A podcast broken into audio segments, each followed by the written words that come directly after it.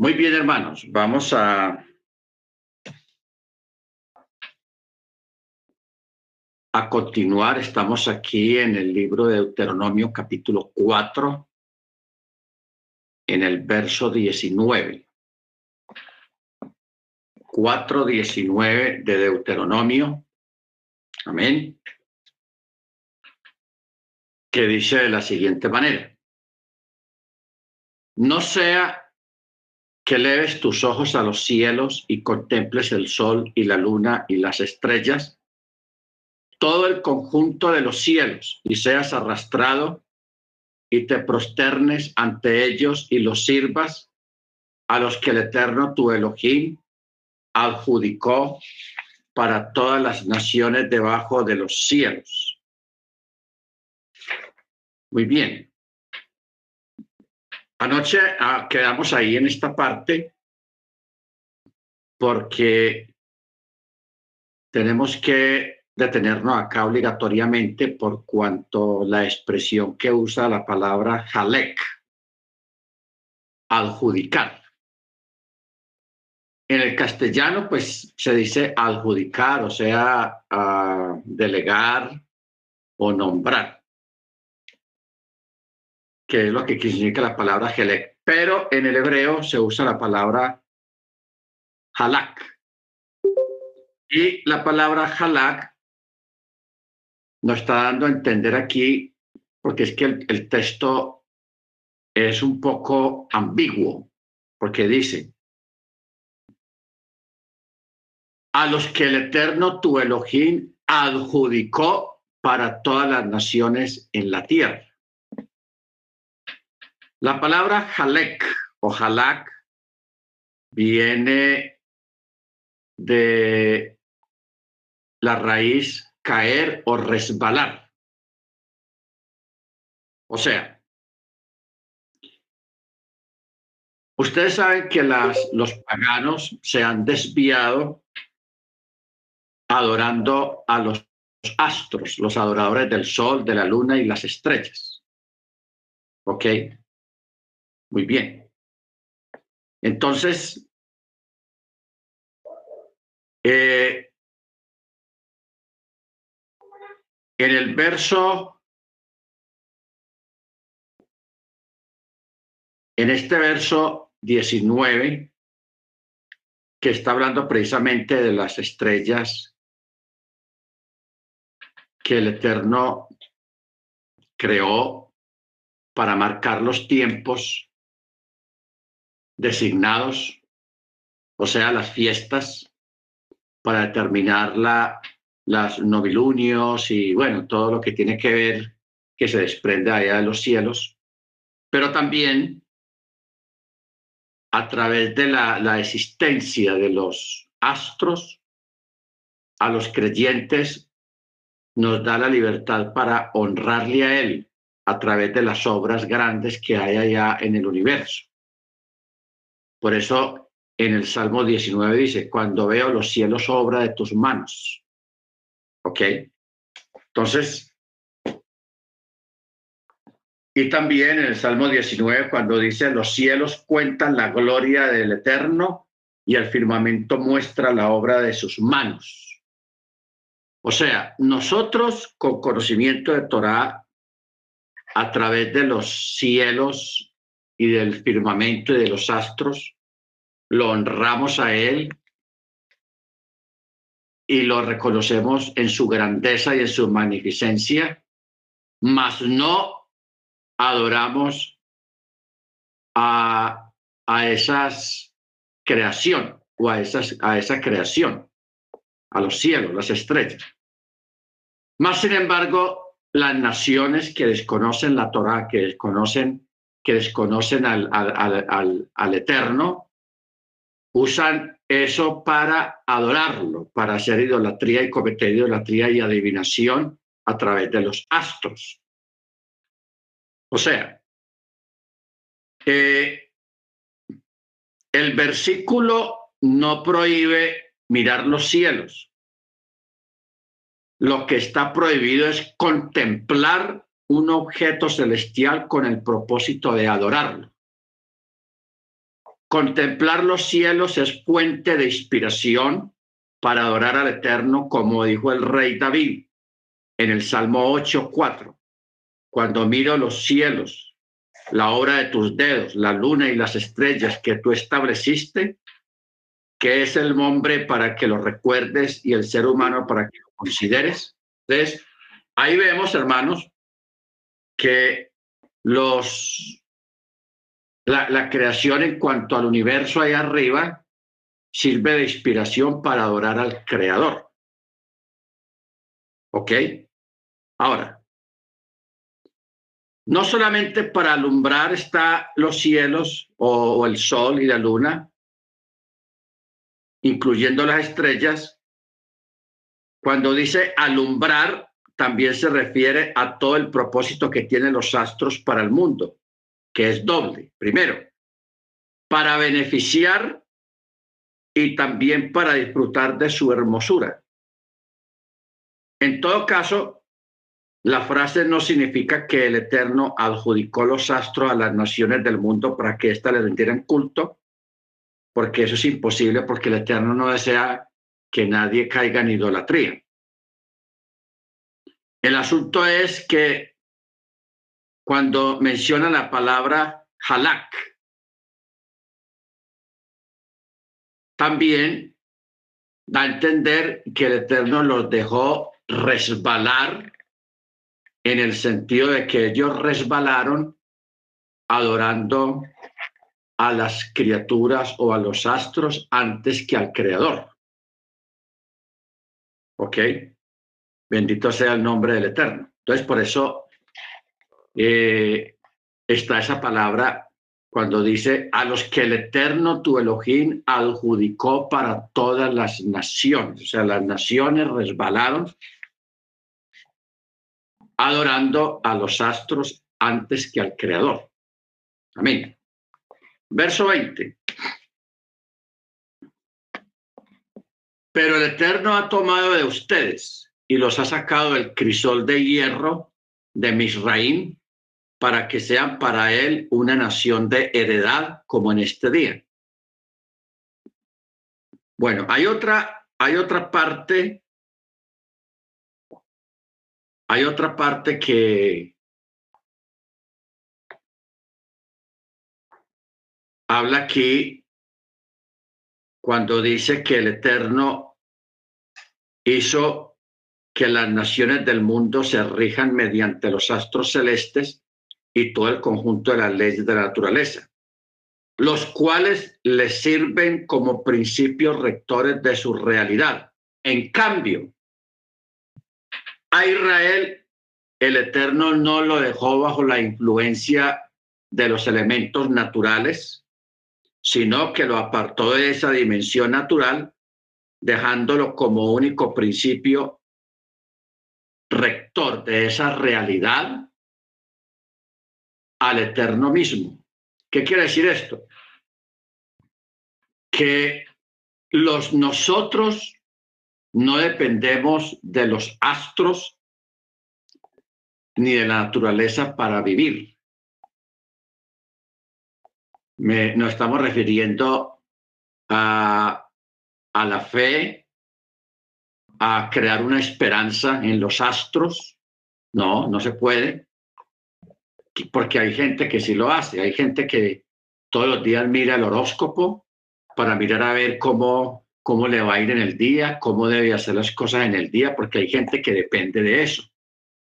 Nosotros no dependemos de los astros para movilizarnos, para hacer lo que queramos hacer, sino que nosotros dependemos enteramente del Eterno a través de la fe y a través de la obediencia al mandamiento. ¿Ok? Por eso es que en, otra parte dice que hay, hay, hombres o hay gentes que ponen su confianza en el hombre y hay otros que ponen su confianza en los astros y en los ídolos. Nuestra confianza está en el Eterno, está en Yeshua Hamachia, nuestro Adón. Y en todo lo que está estipulado en la palabra. Entonces, por eso, nosotros no podemos depender, hermanos, en, en lo que digan los pueblos, lo que digan los gobernantes, lo que digan las naciones, porque las naciones a veces hablan o los gobernantes a veces hablan basados en, la, en su mirada a las estrellas, en su mirada al universo. Entonces de ahí sacan conclusiones, sacan sus ideas, sacan sus, sus cosas. Nosotros no podemos depender de eso porque nuestra dependencia está directamente ligada al eterno a través de la fe y la obediencia a la Torá. ¿Ok? Baruachén. Por eso es que la vez pasada, alguna vez en algunas clases dijimos que, que cuando un gobernante diga algo, crea lo contrario a lo que está diciendo. ¿Ok? Que cuando el gobernante diga, señores, hay que quedarse en sus casas por esto, por esto, por esto, por esto, haga lo contrario, salga de la casa. Y cuando el gobernante diga, salgan de la casa, usted quédese en la casa. O sea, hacer lo contrario porque muchas veces los gobernantes están regidos o se rigen por los elementos naturales de la naturaleza, de los horóscopos y todas esas cosas. Entonces, eso lo transmiten al pueblo y obligan al pueblo a que hagan lo que la, el horóscopo o el, o, el universo les está dictando. ¿Ok? Nosotros no podemos eh, someternos a eso porque nosotros estamos sometidos y el yugo nuestro es el yugo de la Torá. Amén. O sea, ¿cómo se ha manifestado esto actualmente o, aquí en la, históricamente en la tierra? Por ejemplo, cuando los imperios en el pasado cambiaron los días, cambiaron los años, cambiaron los meses, cambiaron el chava por el domingo, cambiaron un montón de cosas. Todo eso lo han hecho, hermanos, basados en la astronomía, en la astrología.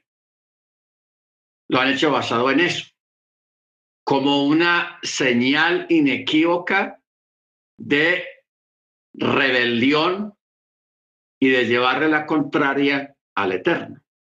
¿Ok? Bendito el Eterno. Entonces, por eso es que nosotros a través del Shabbat, a través de las fiestas, a través de la obediencia al mandamiento, nosotros ratificamos nuestra obediencia total y le damos la razón al Eterno, más no a los astros, ni a, al horóscopo, ni a todas esas cosas de las cuales se rigen las naciones. Baruch Hachem, bendito su nombre. Verso 21. Pero el Eterno se había encolerizado conmigo a causa de ustedes y juró que yo no cruzaría el Jardín y no entraría a la buena tierra que el Eterno tu Elohim te entrega como heredad. Pues yo he de morir y no he de cruzar el Jardín, pero ustedes pasarán y heredarán esta buena tierra. Cuiden de ustedes no sea que olviden el pacto que el Eterno su Elohim hizo con ustedes y hagan para ustedes eh, una figura tallada, una imagen de cualquier cosa acerca de lo que el Eterno tu Elohim te ordenó, que no lo hagas. Pues el Eterno tu Elohim es un fuego devorador, es un Elohim celoso. Cuando engendres hijos, nietos y se hagan veteranos en la tierra y se corrompan y hagan una figura tallada, una imagen de cualquier cosa, y hagan el mal de a los ojos del eterno tu Elohim para enojarlo, pongo hoy por testigos contra ustedes a los cielos y a la tierra, que ciertamente perecerán rápidamente de la tierra hacia la que ustedes cruzan el jardín para heredarla no prolongarán los días sobre ella, pues serán aniquilados. El Eterno dispersará a ustedes entre las naciones y quedarán pocos en número entre los pueblos, a donde el Eterno los conduzca allá. Aquí está brevemente profetizando la dispersión del pueblo hebreo a todas las naciones. Ahí le está como dando a entender, diciéndoles. Por eso dice, el Eterno dispersará a ustedes entre las naciones y quedarán pocos en número entre los pueblos a donde el Eterno los conduzca allá. Y ahí servirán a dioses hechura de las manos del hombre, madera y piedra que no ven y no escuchan y no comen y no huelen. Tenaz, la idolatría. Y desde allí, en el exilio, buscarán al Eterno tu Elohim y lo hallarás si lo buscas con todo tu corazón y con toda tu alma. Cuando estés en aprietos y todas estas cosas te hayan encontrado al final de los días, entonces retornarás hasta el Eterno tu Elohim y escucharás su voz, pues el Eterno tu Elohim es Elohim misericordioso y no dejará que te aflojes ni te destruirá y no olvidará el pacto con tus ancestros que él les ha jurado. Pues inquiere ahora acerca de los días primeros que hubieron antes de ti, desde el día en que Elohim creó al hombre sobre la tierra y desde un confín de los cielos hasta el otro confín de los cielos, ¿acaso ha habido una cosa grandiosa como esta? ¿O acaso se ha escuchado algo semejante? ¿Acaso ha escuchado un pueblo la voz de, de Dios hablando en medio del juego como tú escuchaste y viviste? ¿O acaso Elohim ha actuado milagrosamente al ir a tomar para él un pueblo del interior de otro pueblo con pruebas, signos, prodigios, señales, con batalla y mano poderosa, con brazo extendido e inmensos actos terribles, según todo lo que el Eterno, su Elohim, hizo por ustedes en mi reino ante tus ojos? A ti se te ha mostrado que Él es el Elohim y no hay nada fuera de Él. O sea, aquí le está recordando, porque a la final ningún ídolo de las naciones ha hecho una cosa de estas como las que el Eterno hizo por el pueblo hebreo, que lo escogió, lo seleccionó y lo sacó de entre las entrañas de otro pueblo. Ojo, lo sacó de entre las entrañas de otro pueblo que en este caso era Egipto, mi reino. Entonces, al él sacarlos de Egipto, viene a ser como un nacimiento. Porque cuando Israel sale de Egipto, sale en medio de muchos dolores, especialmente para los egipcios. Porque los egipcios eh, sufrieron las diez plagas fueron diezmados completamente. Egipto quedó arrasado completamente por las plagas y en medio de toda aquella situación de la última plaga de la muerte de los primogénitos, el pueblo hebreo sale. Sale sin saber para dónde va. Sale a un mundo nuevo, a una vida nueva. Eso se, se trata como un nacimiento. Por eso es que el texto dice, de las entrañas de un pueblo te saqué. Me parece eh, interesante acerca de, de esta de esta, esta forma de expresión del Eterno Mire otra forma como lo dice. ¿O acaso Elohim ha actuado milagrosamente al ir a tomar para él un pueblo del interior de otro pueblo, con pruebas, signos, señales, prodigios, con batalla y mano poderosa, con brazo extendido e inmensos actos terribles? Según todo lo que el Eterno, su Elohim, hizo por ustedes en mi reina ante tus ojos, a ti se te ha mostrado para saber que el Eterno, Él es Elohim y no hay nada ni nadie fuera de Él. Desde los cielos. Verso 36. Él te hizo escuchar su voz a fin de disciplinarte y sobre la tierra Él te mostró su fuego inmenso y sus palabras escuchaste en medio del fuego, en virtud de que amó a tus ancestros y escogió a su descendencia después de ellos y te sacó delante de mi rey con su inmenso poder. Tremendo eso. O sea, mirar la forma de cómo el Eterno sacó a Israel de Egipto, un pueblo numeroso, grande, sin experiencia para la guerra, solamente esclavos y esclavos durante 430 años. Y de un momento a otro verse libres y ricos, porque ellos salieron con todas las riquezas de Egipto. ¿Ok?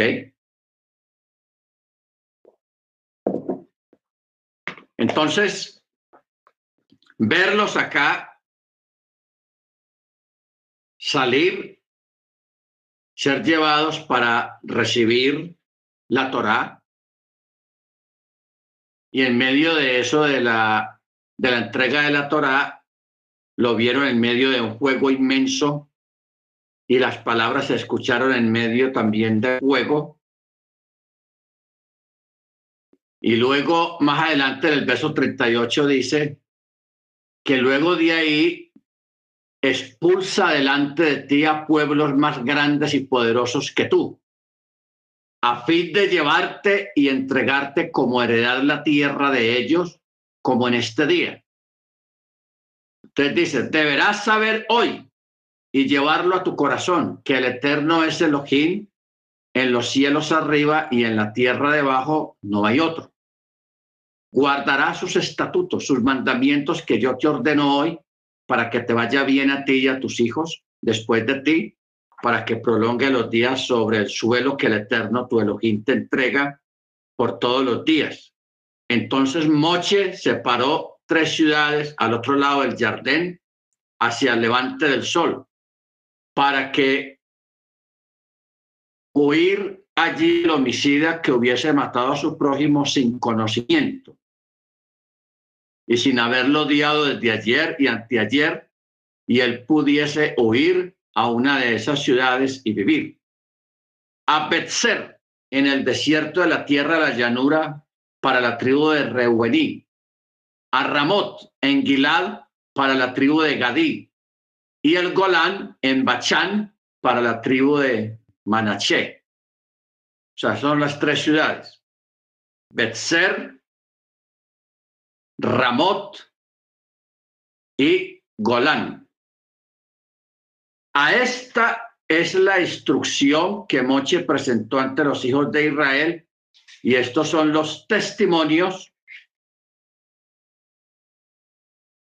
de los estatutos de las leyes que Moche habló a los hijos de Israel cuando salieron de Misraín al otro lado del Jardín, en el valle frente a Bet Peor, en la tierra de Sijón, rey de Emorí, que habitaba en Hezbón, a quien había abatido Moche y los hijos de Israel cuando salieron de Misraín, y ellos tomaron posesión de su tierra y de la tierra de Og, rey de Bachán, los dos reyes de Emorí, que está al otro lado del Jardín, hacia el levante del sol, desde Aroer, que está a la orilla del arroyo de Arnón, hasta el monte de Sión, que es Germón, y toda la Arabá, la margen oriental del Jardín hasta el mar de Arabá, bajo las cascadas del acantilado.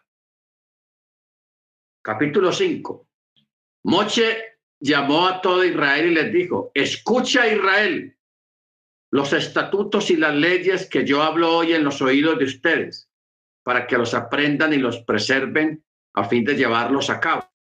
El Eterno Elohim hizo un pacto con nosotros en Joel, y no solamente con nuestros padres, el Eterno hizo este pacto, sino también con nosotros, los que estamos hoy aquí vivos.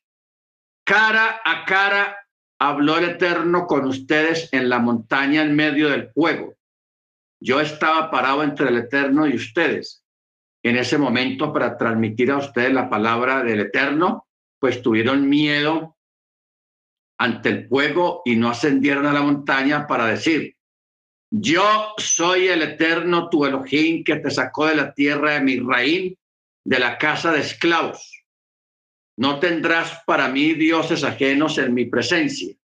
No harás para ti una figura tallada, la imagen de cualquier cosa que esté en los cielos arriba, que esté en la tierra abajo o que esté en el agua debajo de la tierra. No te postrarás ante ellos, ni los servirás, pues yo, el eterno tu Elohim, soy Elohim celoso, que toma en cuenta la iniquidad de los padres sobre los hijos hasta la tercera y cuarta generación de los que me odian y que hace bien a millares de generaciones de los que aman y guardan mis mandamientos. Bueno, aquí tenemos una diferencia de dos cosas. El Eterno toma en cuenta la iniquidad de los padres sobre los hijos hasta la tercera y cuarta generación de los que lo odian. Ojo. Y que hace bien a millares de generaciones de los que me aman y guardan mis mandamientos. Amén. O sea, la iniquidad de una familia se desprende hasta la tercera y cuarta generación como maldecidos o como castigados por no obedecer la Torá. Pero que hace bien a millares de generaciones de los que me aman y guardan mis mandamientos, dice el Eterno. ¿Ok? O sea que la rebelión en contra del Eterno trae maldición hasta la tercera y cuarta generación. Pero la obediencia al mandamiento trae bendición a millares perpetuamente. Bendito sea su nombre. ¿Ok? Verso 11. No tomarás el nombre del Eterno tu Elohim en vano, pues el Eterno no absolverá al que tome su nombre en vano. Guarda el día del Shabbat para santificarlo, como el Eterno tu Elohim te ordenó. Seis días trabajarás y harás todas tus labores, pero el séptimo día es Shabbat para el Eterno tu Elohim. No harás ninguna labor, tú, tu hijo e hija, tu siervo, tu sierva, tu toro, tu asno, todos tus animales, el prosélito que haya en tus ciudades, para que tu siervo y tu sierva descansen también como tú. Recordarás que fuiste esclavo en la tierra de Misraín y el eterno Elohim te sacó de ahí con mano fuerte y brazo extendido. Por eso es que el eterno tu Elohim te ha ordenado hacer el día del Shabbat. O sea, el día del Shabbat está relacionado, está eh, comunicado con algo que se llama liberación. Porque ustedes saben que Hasatán, el gran, el gran esclavista, el gran opresor, no da reposo a sus esclavos, no da reposo al enfermo, no da reposo al cansado. Pero cuando el Eterno saca a Israel de la esclavitud de Egipto, eso también representa un gran Shabbat. Salir de la esclavitud, salir de, la falta de, de descanso. Por eso en parte también fue establecido el día del Shabbat. ¿Ok? Como un recordatorio de haber sido sacados de la esclavitud de Misraín, como también un reconocimiento y un recordatorio para todas las generaciones futuras de que fuisteis esclavos antiguamente, o de que vuestros ancestros, vuestros antepasados fueron esclavos y fueron liberados, y para ello esa liberación constituyó un gran Shabbat. Bendito sea el nombre del Eterno. Por eso la importancia del Shabbat. Por eso dice el verso 15, Recordarás que fuiste esclavo en la tierra de mi rey y el eterno tu Elohim te sacó de ahí con mano fuerte y brazo extendido. Por eso es que el eterno tu Elohim te ha ordenado hacer el día del Shabbat. O sea, el Shabbat a nosotros nos recuerda la liberación, la sanidad, nos recuerda el descanso. Y al hacer Shabbat se santifica ese día. Porque es que es bueno entender algo, hermano, si es de que el Eterno nos santifica es a través de los mandamientos. O sea, nosotros no somos santificados que el Eterno diga, fulano de tal, sea santo y ya, y usted es un santo, no. Eso no es por palabras, sino por obediencia. ¿Ok? Por obediencia. Entonces, por eso es que hay algunas expresiones de los profetas y los salmistas cuando dicen, y nos santificaste a través de tus mandamientos. Ojo con eso. Nos santificaste a través de tus mandamientos. O sea, el orar mucho no santifica a nadie. El hacer vigilias no santifica a nadie. Eso no trae santificación. La verdadera santificación la obtiene un creyente es a través de la obediencia al mandamiento. Cuando usted guarda Shabbat, usted está siendo santificado. ¿Ok? A través del mandamiento del Shabbat. ¿Estamos de acuerdo? O sea, es lo contrario a lo que se aprendió allá afuera de que una persona es santificada teniendo la cara lavada y poniendo cara de yo no fui y, todas esas cosas, o haciendo largas oraciones, o haciendo vigilias, o haciendo algunas cosas. No, eso no santifica. Eso es una santificación falsa. La verdadera santificación y la real santificación se obtiene es a través de la obediencia al mandamiento. Baruch Verso 16. Honra a tu padre y a tu madre como el Eterno te ordenó para que tus días se prolonguen, para que te vaya bien sobre la tierra que el Eterno tu Elohim te entrega.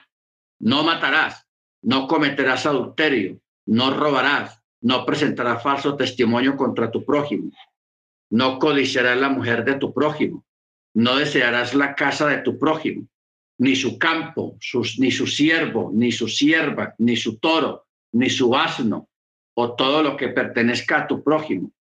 Estas palabras habló el Eterno a toda la congregación en la montaña en medio del fuego, la nube y la espesura nubosa. Una voz grandiosa que no cesó. Y él las escribió sobre dos tablas de piedra y me las entregó. Y sucedió que cuando ustedes escucharon la voz en medio de la oscuridad y la montaña ardiendo con fuego, se acercaron a mí todos los líderes de las tribus y sus ancianos y me dijeron, he aquí que el Eterno nuestro Elohim nos ha mostrado toda su gloria y su grandeza y su voz hemos escuchado en medio del fuego en este día hemos visto que Elohim habla al ser humano y éste vive. Ahora, ¿por qué hemos de morir cuando nos consuma este fuego inmenso? Si seguimos escuchando más todavía la voz del Eterno, nuestro Elohim, moriremos. Pues acaso hay algún ser de carne que haya escuchado la voz de, del, del Elohim viviente hablando en medio del fuego y viva? Acércate tú y escucha todo lo que te diga el Eterno, nuestro Elohim, y habla tú a nosotros todo lo que el Eterno, nuestro Elohim, te hable, y escucharemos y lo haremos. Y el Eterno escuchó la voz de sus palabras cuando ustedes me hablaron, y el Eterno me dijo, he escuchado la voz de las palabras de este pueblo que ha hablado contigo. Bien ha sido todo lo que han hablado Ojalá que así sea siempre este corazón suyo para temerme y guardar todos mis mandamientos todos los días a fin de que les vaya bien a ellos y a sus hijos, para siempre. Ve y diles, regresen a sus tiendas, pero tú párate junto conmigo aquí y yo te hablaré y el mandamiento entero y los estatutos y las leyes que deberás enseñarles, y ellos deberán hacer en la tierra que yo les entrego para heredarla. Cuidarán de hacer tal como el Eterno, su Elohim, les ha ordenado. No se desviarán a derecha ni a izquierda. Por tanto, por todo el camino que el Eterno, su Elohim, les ha ordenado, andarán para que vivan y les vaya bien y prolongue los días en la tierra que han de heredar. Bueno, si nosotros prestamos atención, hermanos, a estas palabras, nos damos cuenta de que a través de la obediencia al mandamiento nos va bien. Y prolongará nuestros días en la tierra. ¿Ok? Para que te vaya bien. Siempre esa palabra está relacionada con el mandamiento, para que te vaya bien para que tus días sean extendidos. Baruch Capítulo 6. Y este es el mandamiento, los estatutos y las leyes que el Eterno, su Elohim, ordenó enseñarles para que fueran llevados a cabo en la tierra a la cual ustedes pasan allí para heredarla, a fin de que temas al Eterno tu Elohim para guardar sus mandamientos que yo te ordeno, tú y tu hijo y el hijo de tu hijo, todos los días de tu vida, a fin de que tus días se prolonguen. Aquí viene otra vez la palabra para que tus días se prolonguen. Deberás escuchar, Israel, y cuidar de cumplir, para que te vaya bien y para que ustedes se incrementen inmensamente como el eterno Elohim de tus ancestros te habló, una tierra que emana leche y miel. Ahora, cuando habla de tus días se prolonguen,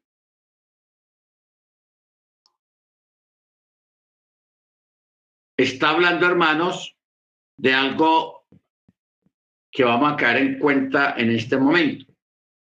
Primero, a través de la obediencia al mandamiento es que el pueblo hebreo se ha mantenido a través de la historia. Se llama prolongar vuestra existencia en la tierra. Ustedes saben que han habido imperios, naciones, tribus, lenguas, países que han desaparecido.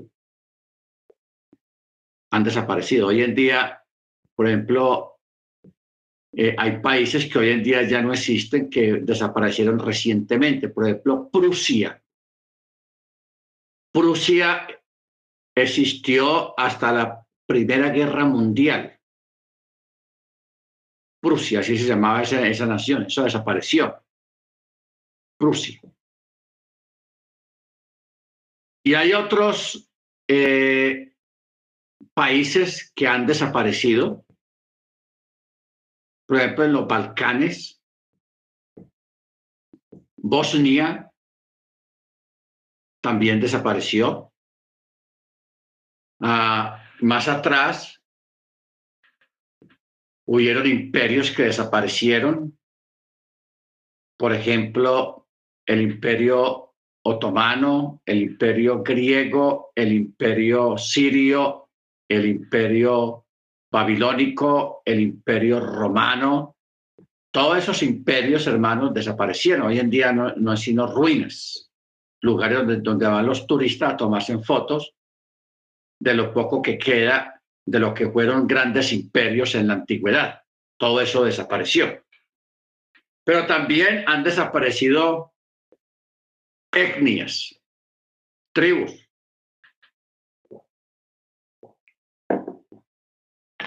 Hay tribus y etnias que las han desaparecido completamente, pero en especial los que desaparecieron fueron los grandes imperios del pasado. Babilonia, los medos, los persas, los griegos, Roma. Más atrás está, antes de Babilonia, está Siria. ¿Ok? Fueron imperios que ya no existen. Pero en medio de todos esos imperios que han desaparecido, se ha mantenido un pueblo, ha sobrevivido un pueblo, que es el pueblo hebreo. ¿Ok? Ojo con eso. El pueblo hebreo es el único pueblo que ha trascendido desde antes del diluvio. Antes del diluvio trascendió por medio de eh, Enoch y por medio de Noah, de Noé. Ya después de Noé viene la descendencia a través de Cam, de Jafet, de Shem, pero Cam se desvió. Jafet permaneció en la fe. No como pueblo, sino en la fe. ¿Ok? De ahí se desprenden los profetas, eh, se desprenden los patriarcas, perdón. Vienen los patriarcas. Y entre los patriarcas se levanta uno que es Abraham y que de ahí comienza la formación de un pueblo en forma muy temprana, después del diluvio, comienza a formarse ya un pueblo que de ahí ese pueblo cae en manos de los egipcios, que los acogió en un tiempo de hambruna. Y de ahí es que ya en medio de otro pueblo, ese pueblo salió victorioso, salió incómodo. Y comienza el nacimiento, como hablamos ahora, cuando Israel sale de Egipto, es como un nacimiento, como lo va a entender el texto de las entrañas de un pueblo te saqué. Salió el pueblo hebreo con dolores de parto muy fuertes para Egipto, que quedó completamente devastado a causa de lo que de la esclavitud y por la rebeldía de no dejarlo salir. Entonces, hermanos, este pueblo hebreo se ha mantenido a través de la historia. Ahora, ¿qué es lo que los ha mantenido a ellos vivos y que hayan sobrevivido a semejantes imperios violentos, malos, idólatras, paganos y enemigos del mismo pueblo hebreo?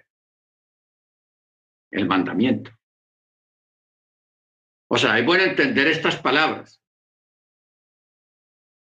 para que temas al eterno Teologín, para guardar todos sus mandamientos que yo te ordeno, tú, tu hijo y el hijo de tu hijo, todos los días de tu vida, a fin de que tus días se prolonguen en la tierra. Para que tus días se prolonguen, o sea, la existencia del pueblo hebreo se mantenga a través de los tiempos a través de los imperios se ha mantenido este pueblo, ¿ok? Y lo que los ha mantenido a ellos no ha sido su valor, ni que sean diestros para la guerra, no, sino el mandamiento. El mandamiento.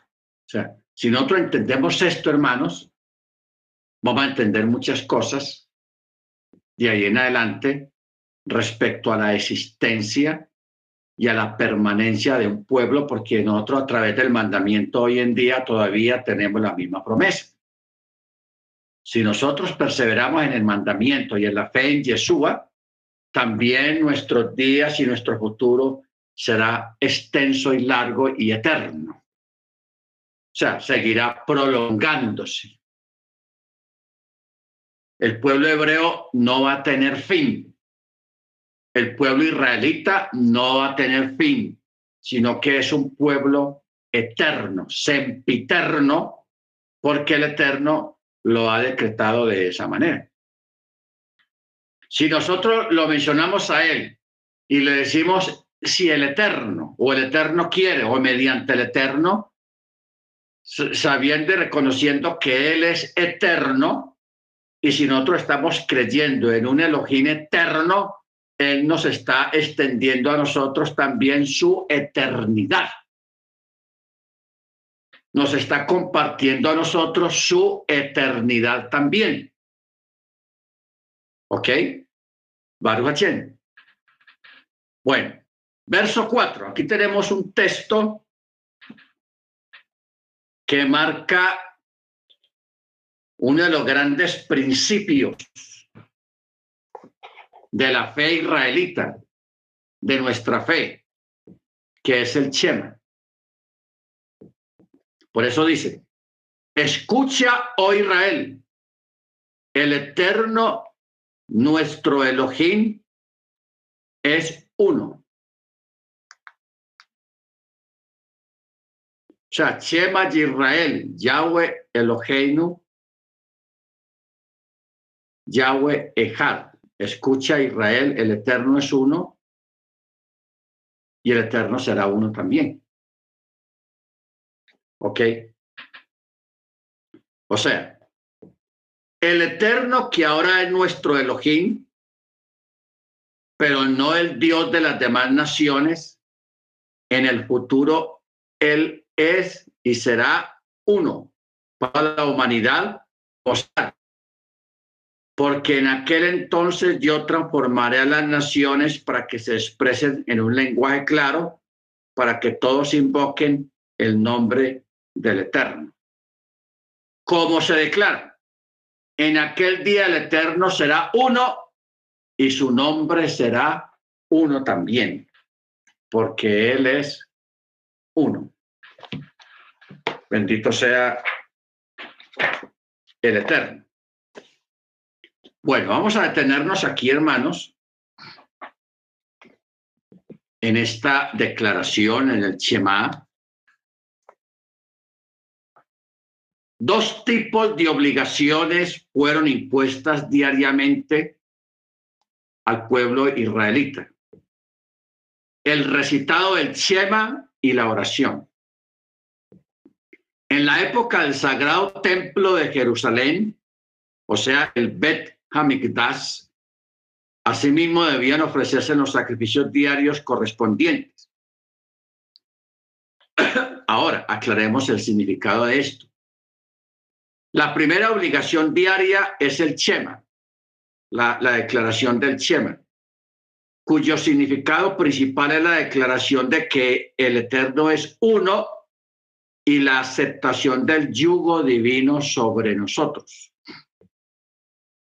Para entender esto, debemos de comprender en principio que Elohim, bendito sea, creó todos los tipos de entidades existentes, superiores e inferiores, espirituales y físicas, todos los cuales fueron organizados por el Eterno para fusionar y desempeñar las funciones que les determinara la inteligencia divina en cada caso.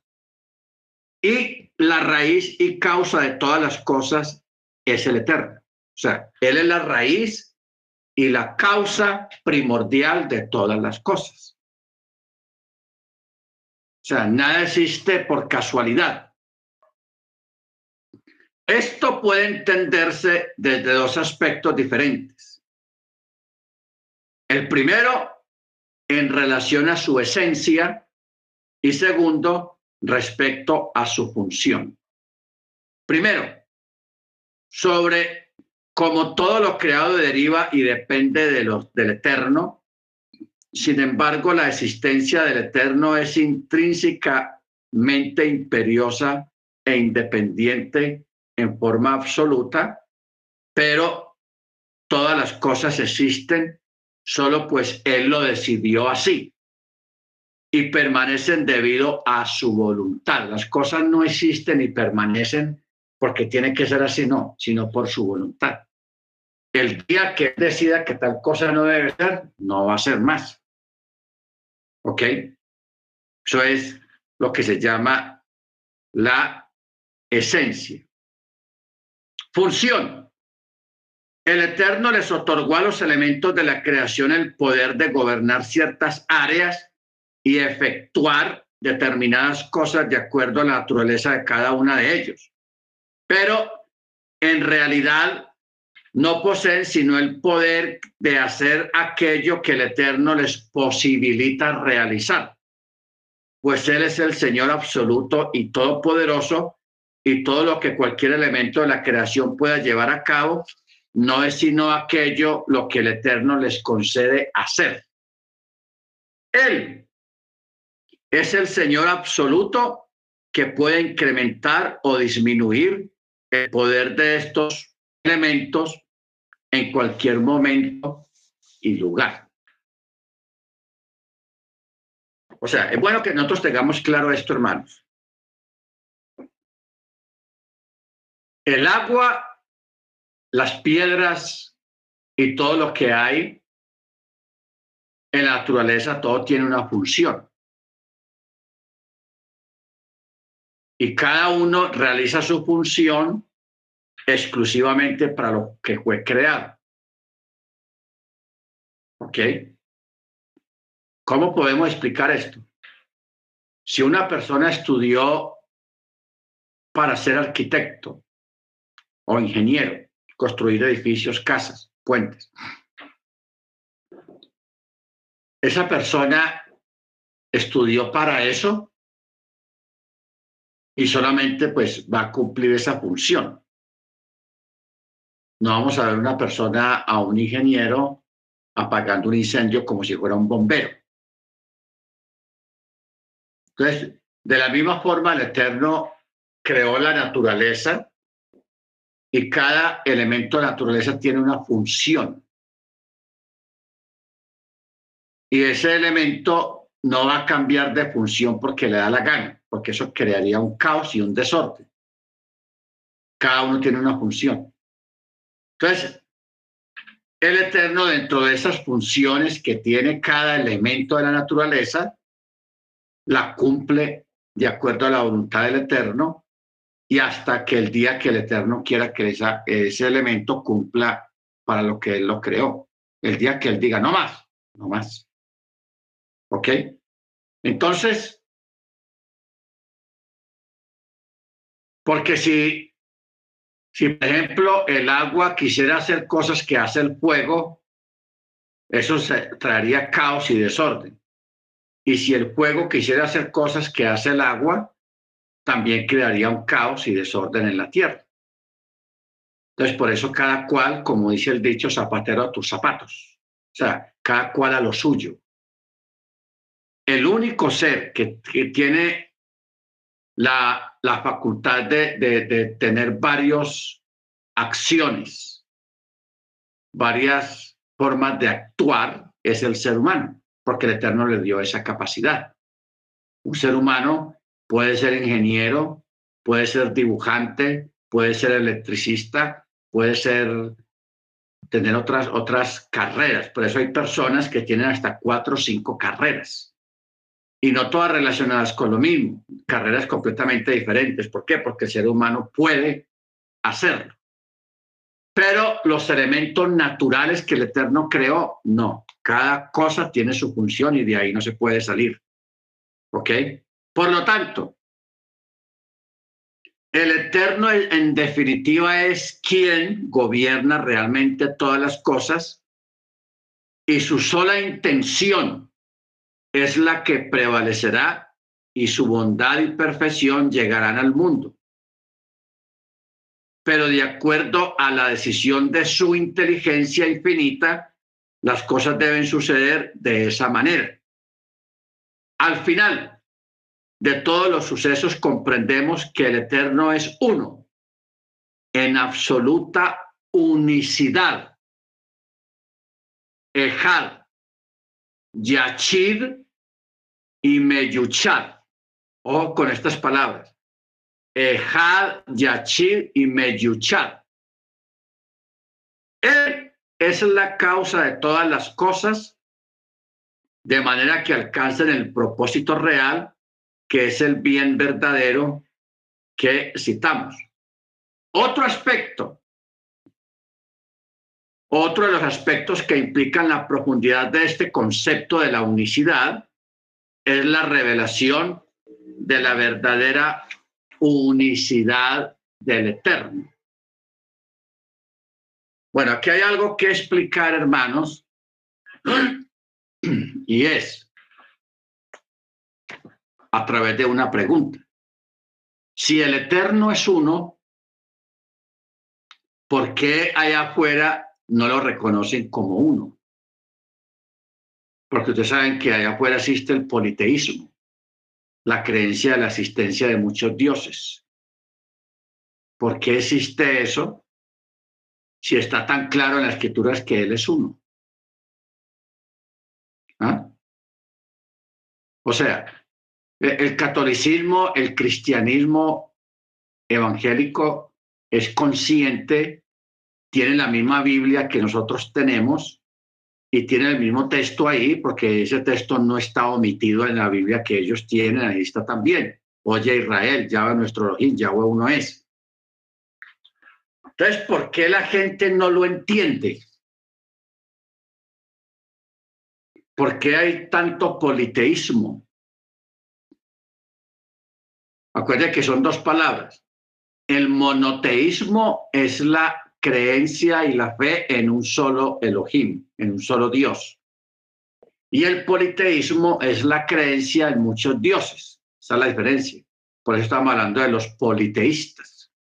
¿Por qué hay tanta conciencia y tanta creencia en diferentes dioses? Porque es que hay algo, hermanos, que por causa de la iniquidad, ojo con esto, por causa de la iniquidad, o sea, del pecado, de no guardar la Torá, es que el Eterno ocultó en parte el conocimiento de su unicidad. La ocultó. ¿Por qué la ocultó? Por la presencia de la iniquidad, del pecado. ¿Qué quiere decir esto? Hay un texto que dice que el pecado eh, no pondrás nada malo delante de mis ojos o delante de mi presencia. ¿Ok? Por eso Israel a veces caía gravemente delante del Eterno porque llevaban ídolos al templo llevaban al templo. Entonces el Eterno, mire usted, en, su propia casa, en su propio lugar, que les lleven un ídolo, eso es una aberración. Entonces el Eterno más bien salía del lugar, no manifestaba más su gloria en ese lugar. Entonces, eso ha sido una constante ha sido una constante a través de la historia de la humanidad por causa del pueblo, el pueblo hebreo.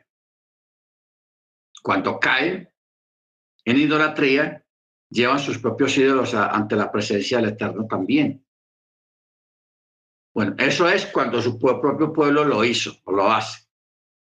¿Qué vamos a decir allá afuera? La gente, hermanos, adorando la gran cantidad de ídolos que hay allá afuera, porque hay cientos de ídolos y la gente tiene sus figuritas, su pintura, lo guardan entre sus ropas, en la billetera, tiene altares en sus casas, tiene altares en el campo, tienen altares, en fin, esto es una locura cuando hablamos de la idolatría. Entonces, eso hace que el Eterno retraiga la manifestación de su esencia y no la manifieste completamente por causa de la presencia de la iniquidad. ¿Ok? Los únicos hermanos que tenemos la conciencia, que tenemos el conocimiento de que Él es uno, somos nosotros. Y nosotros lo aprobamos, lo creemos, lo decimos y lo declaramos todos los días, mañana y en la noche. Shema Israel, Adonai Eloheinu, Adonai. Siempre lo estamos declarando, siempre lo estamos diciendo. ¿Ok? Entonces, por eso es que dice que la base de la aniquilación del mal y su remisión, así como la perpetuación del bien en la creación, es por lo tanto la revelación de la unicidad del Eterno. A esto él se refirió cuando dijo, vean, ahora que yo soy Él y no existe otro Dios fuera de mí. Esto está en Deuteronomio 32, 39. Y está escrito también, para que entiendan y crean que yo soy uno. Previo a mí, ningún Dios ha existido y después de mí tampoco existirá otro Dios. Isaías 43, 10. Ojo con esto. Por lo tanto, la rectificación final de cada criatura reside en la revelación de la unicidad divina, de que Él es uno. Elohim fue, es y será solamente uno y único. Solo que en el presente no es reconocido en forma universal. Sin embargo, en el futuro final, Él se va a revelar ante todas las criaturas como lo expresa el ver, cuando dice, y en aquel día Elohim será uno y su nombre único. Esto está en Zacarías 14:9. Pero el pueblo israelita que ameritó de parte del Eterno la sagrada Torá, reconocen esta verdad y la testimonian también en este tiempo y siempre. A ellos se refiere cuando dice, vosotros sois mis testigos, dice Yahweh, Isaías 43, 12. Y este es un gran privilegio para el pueblo, para nosotros. ¿Ok? Sin embargo,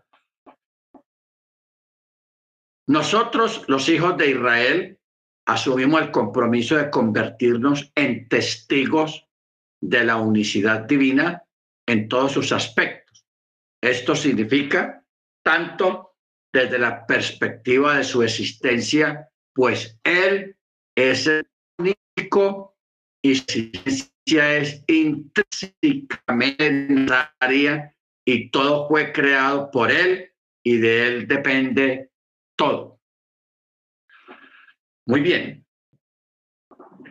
La enseñanza, hermanos, de la unicidad es una enseñanza vital. Vital. Ahí es cuando llegamos a entender este texto de Isaías 43, 12. Vosotros sois mis testigos. ¿Testigos de qué? Si alguien dijera, ah, no, es que estos son los únicos testigos de la creación, los impíos también ven el sol, la luna, las estrellas, la montaña, los valles, los ríos, los mares. Los impíos también ven eso y lo disfrutan. Entonces no tiene que ver con eso, de ser testigos de la creación. Ser testigos de lo que ocurrió en el madero con el Mesías. Todo el mundo fue testigo y hoy en día hay grandes religiones que lo testimonian que es el catolicismo y el cristianismo protestante. O sea que eh, ese texto, vosotros sois mis testigos, no tiene que ver con esto tampoco. Pero, cuando usted habla con los religiosos de afuera, ellos siempre defienden la creencia politeísta de muchas divinidades y se inclinan ante estas divinidades, le hacen altares a estas divinidades y le hacen oraciones a estas divinidades. Entonces, ahí es cuando comienza el problema y ahí es cuando comienza a establecerse una diferencia entre ellos y nosotros. Diferencia de fe y diferencia de conceptos, especialmente de fe. Nosotros creemos que el eterno es uno, que él no es dos, ni es tres, ni es cuatro. Divinidad es uno solo. Y aparte de ser uno solo, es único. ¿Único en qué sentido? De que Él es diferente a lo creado. Él es diferente a la creación. ¿Por qué? Porque Él creó la creación. Porque es que hay personas que, que divinizan la creación. Cuando mucha gente dice la madre tierra, que estamos adorando la madre tierra, eso es comparar la creación al creador. Ah, es que la madre tierra nos da vida, nos da esto, no importa lo que haga la madre tierra, pero la tierra fue creada por el único Elohim. ¿Ok? Entonces, cuando la palabra ejad, esta palabra tiene un doble significado. Uno en el sentido de que en sí mismo no es un plural. Uno, dos, tres, cuatro, no hay pluralidad. Y lo otro es único en el sentido de que no hay otro. La palabra ejad es una palabra muy importante. Ejad, que significa uno y significa único. ¿Ok? Uno y único. Por eso Él es uno. A nivel numeral es uno, no dos ni tres. Y a, y a, nivel de, de esencia es único. Único. ¿Qué quiere decir único? Que no hay otro como Él. Ni lo hubo, ni lo hay, ni lo va a haber en un futuro. ¿Ok? Entonces, estas expresiones, hermanos, son absolutas. No tienen forma de cambiarlas o de que más adelante cambie nada. Es absoluto. ¿Ok? Ojo con eso, es absoluto. Entonces, ya teniendo en cuenta esta parte, ¿cómo vamos a hacer con el Mesías? Si el Mesías también es divino. ¿Ok? Si el Mesías también es divino, entonces, ¿cómo vamos a, cambiar la historia? ¿Cómo vamos a empacar al Mesías ahí? Muy sencillo. Lo que eh, ustedes saben que aquí tenemos una un eslogan que es Yeshua es la Torah y la Torah es Yeshua, ¿ok? Pero también el otro es Yeshua es Yahweh y Yahweh es Yeshua. Claro, Yeshua es Yahweh y Yahweh es Yeshua. No es que hayan dos, uno y uno, porque todo eso contradeciría lo que, estamos, lo que acabamos de hablar acá con la palabra Ejad. Habría una contradicción. Y si hay una contradicción, apague y vamos. No hay nada que hacer pero no hay una contradicción. El verbo Yahweh, el eterno mismo, tabernaculizó, o sea, se hizo carne. Se hizo carne. Mire usted que respecto a esto, cuando uno estudia las religiones politeístas, Eh, y también las religiones panteístas. Panteístas. O sea, politeísta y panteístas, hay una pequeña diferencia entre una cosa y la otra. Los panteístas, eso viene de los griegos. Ustedes saben que los griegos crearon la, la cultura del panteísmo de Zeus, de Apolión, de Apolos, de, bueno, todas esas divinidades que ellos crearon y les crearon historia y le pusieron nombres. Por ejemplo, hay un nombre que prevalece hasta hoy en día que es Mazda. Mazda. Y Mazda es una marca de un carro. Mazda. Sucede y pasa, hermanos, de que Mazda es una divinidad canaanita,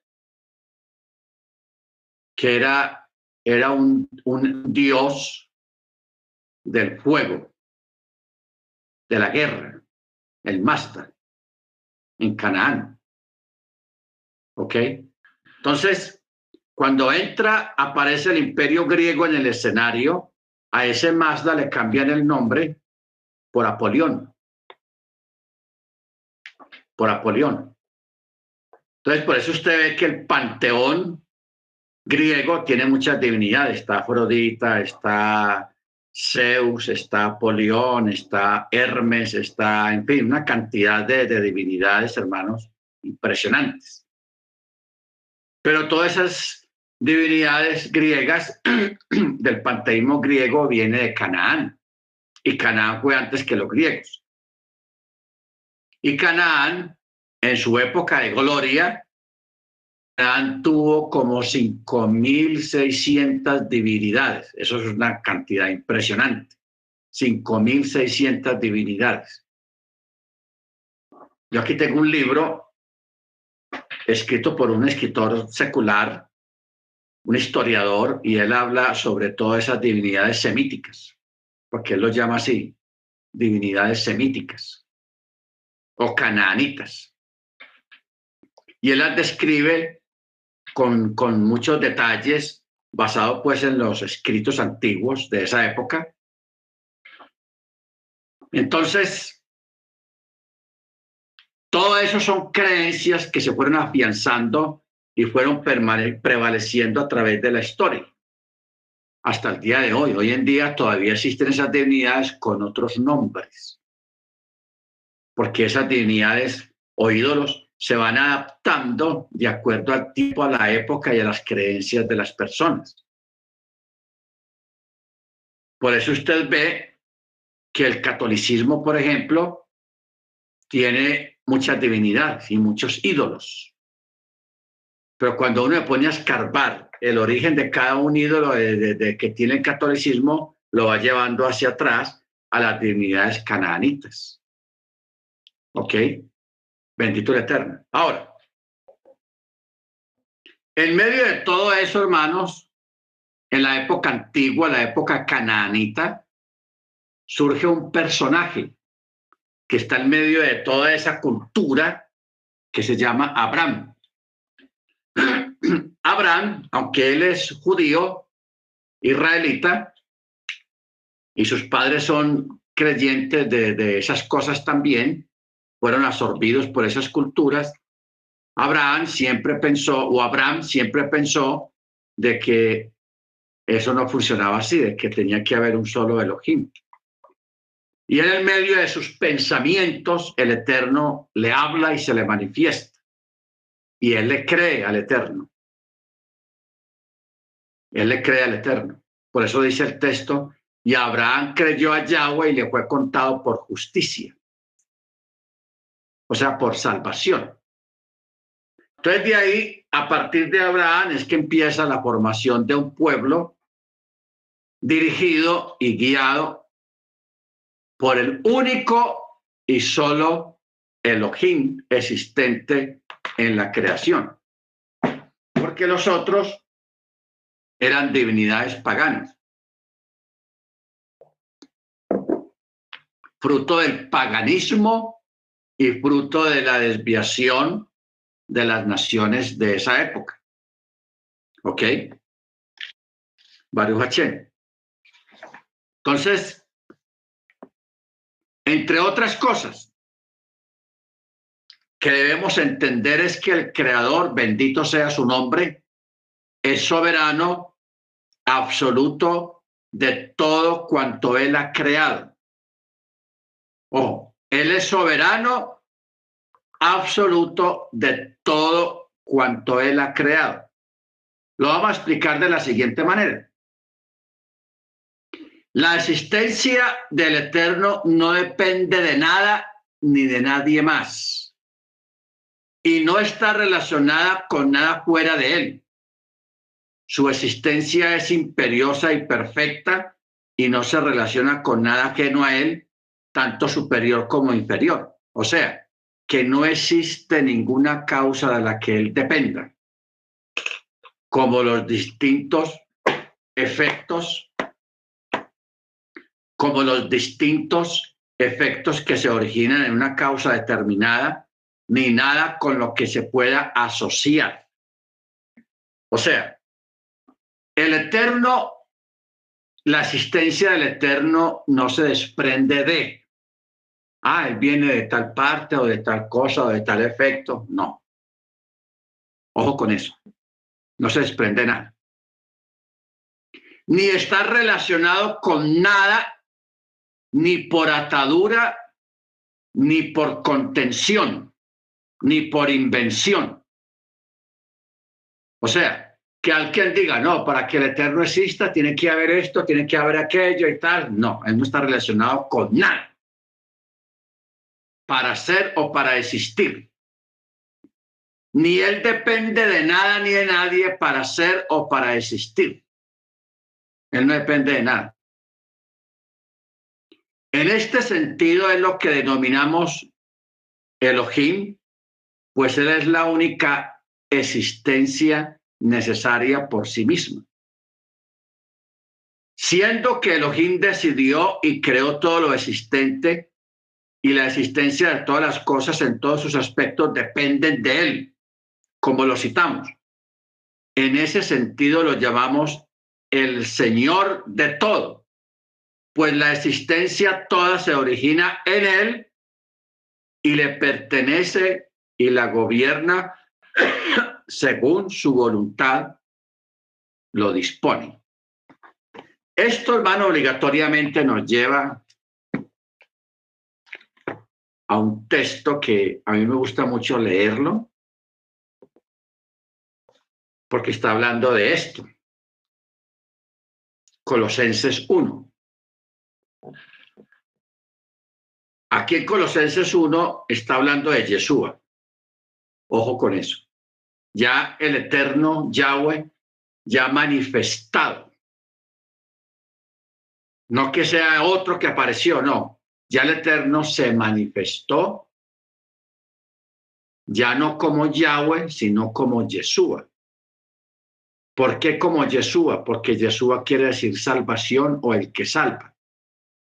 ¿Ok? Ojo con eso. La palabra, el nombre Yeshua quiere decir salvación o el que salva. ¿Qué había prometido el Eterno en la, en la antigüedad? he aquí yo mismo vendré y os salvaré. Por eso el vino cumplió lo que dijo el vino, pero ya vino con otro nombre. Salvación. Y aquí yo soy salvación, o yo soy el que salva. Entonces aquí Pablo, en está escrito a, a Colosas, a la congregación de Colosas, capítulo 1, verso 15, Mire lo que él dice de Yeshua. Dice, Él es la imagen del Elohim invisible, primogénito de toda creación. ¿Qué quiere decir primogénito de toda creación? Cuando se creó el nombre del Mesías, Yeshua. Entonces, mire, porque no dice por él. Ojo con esta expresión. Tenga su Biblia ahí abierta para que lo, lo lea bien. Verso 16. Porque en Él fueron creadas todas las cosas, en los cielos, en la tierra, visibles e invisibles, sean tronos, dominios, principados, potestades. Todo fue creado por Él. ¿Quién? Yeshua. Y para Él. Y Él es antes de todas las cosas y todo subsiste en Él, o sea, todo permanece y existe en Él, sobrevive en Él. Y Él es la cabeza del cuerpo, ¿de cuál cuerpo? La Keilah, la congregación. Y Él es el principio, el primogénito de los muertos, para que en todo tenga Él la preeminencia por cuanto plugó, o sea, le agradó, le dio la gana, quiso, es lo que quiere decir la palabra plugó. por cuanto plugó que la plenitud de todo habitara en él. Bueno, yo quiero que nos detengamos acá en el verso 16 un momento, cuando dice, porque en él fueron creadas todas las cosas. No dice por él. Decir por él es innecesario decirlo, porque él es la fuente y él es el creador. Entonces, o sea, Pablo cuando escribió esto debió de tener una inspiración profética, una inspiración muy profunda acerca de él. Porque él pudo haber escrito, porque por él fueron creadas todas las cosas, pero él no, no lo puso así. Él puso, porque en él fueron creadas todas las cosas. Porque estamos haciendo énfasis de en él. Mire usted, esto tiene un significado muy profundo.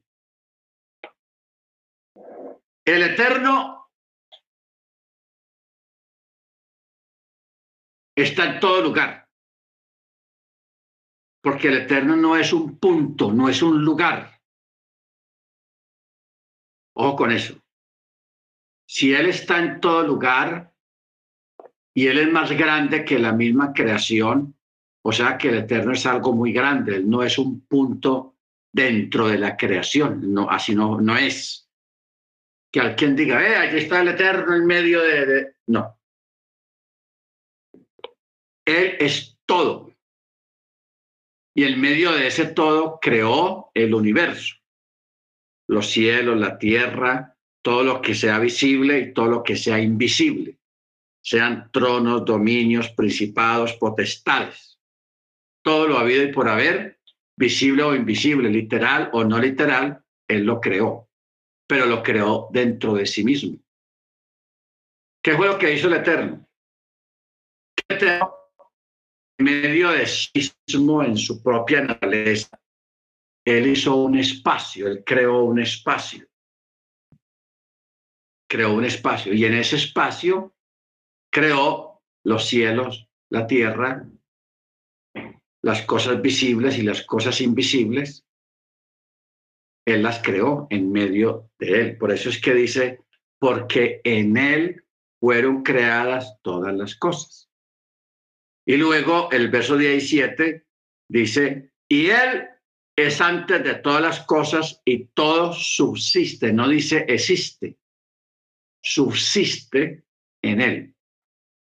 ¿Por qué el escritor no, el agiógrafo no escribió y todas las cosas existen en él? ¿Por qué no lo escribió así? Porque una cosa es, las cosas existentes no dependen por sí mismas, sino que dependen de él. Y como las cosas dependen de él, ya no se podría escribir y las cosas existen por él, sino subsisten en él. ¿Por qué? Porque él la sostiene. Por eso es que se escribió y todo subsiste en él. ¿Lo entendemos? Mire usted el manejo tan exacto del vocabulario que tiene la escritura. La escritura para hacer esa unión a nivel lingüístico entre el creador, entre lo invisible y lo visible, eso es complicado de expresarlo con palabras. Es complicado, no es fácil. Entonces, por eso el Eterno creó la palabra, la expresión y la forma de la expresión. Por eso aquí se utilizó la palabra y todo subsiste en él. No, no puso y todo existe en él, sino subsiste. O sea que él la sostiene pero todo está en Él. ¿Entendemos? Esto es complicado de, explicar porque son cosas muy difíciles de explicar, hermanos, pero si nosotros la entendemos, usted lo puede explicar a otra persona qué es lo que quiere decir, porque en Él fueron creadas todas las cosas, en los cielos, en la tierra, sean visibles o invisibles, sean tronos, dominios, potestades, todo eso, dice en él. no por Él, sino en Él. El hecho de que no esté escrito por Él no quiere decir que Él no las creó. Lo que está diciendo es que Él creó todas las cosas dentro de sí mismo. ¿Ok? Y que todas las cosas dependen y subsisten por medio de Él. O sea, Él sostiene el universo.